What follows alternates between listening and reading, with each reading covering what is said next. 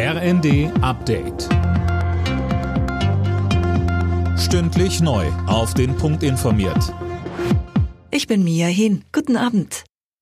Das von Russland abgehörte Gespräch deutscher Luftwaffenoffiziere über Taurus-Marschflugkörper sorgt weiter für Diskussionen.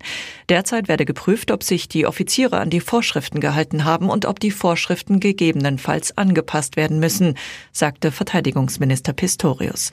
Gleichzeitig warnte er aber auch vor weiterer Spaltung. Hier geht es eindeutig darum, unsere Innenpolitik auseinanderzutreiben und ich hoffe sehr, dass Putin das nicht gelingt. Bei einem Streit, den es um die Frage Taurus geben kann, am Ende ist entscheidend, dass wir geschlossen bleiben und uns nicht auseinandertreiben lassen von Putin. Das ist genau das, was er will und dem müssen wir uns geschlossen entgegenstellen. Die Suche nach den früheren RAF-Terroristen Garwig und Staub geht weiter. Bei einem Großeinsatz in Berlin sind die beiden Gesuchten am Morgen nicht gefunden worden. Das hat das zuständige Landeskriminalamt Niedersachsen mitgeteilt. Die Männer, die zunächst festgesetzt worden waren, sind inzwischen wieder frei.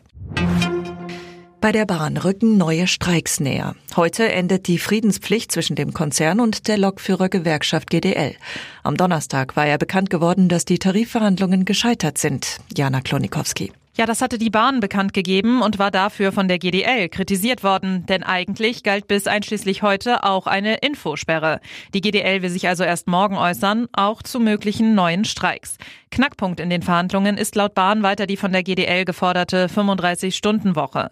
Bundesverkehrsminister Wissing warnt bereits vor neuen Streiks und forderte weitere Verhandlungen. Mit dem Beharren auf Maximalforderungen kommen wir nicht weiter, sagte Wissing der Bild am Sonntag.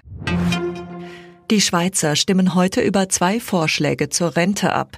Eine Initiative fordert eine 13. Monatsrente, damit Ruheständler besser mit den steigenden Lebenshaltungskosten klarkommen. Eine andere spricht sich dafür aus, das Renteneintrittsalter auf 66 Jahre anzuheben. Bayer Leverkusen hat die Tabellenführung in der Bundesliga ausgebaut. Leverkusen siegte in Köln 2 zu 0. Damit haben die Leverkusener den Abstand auf Verfolger Bayern München auf 10 Punkte ausgebaut. Alle Nachrichten auf rnd.de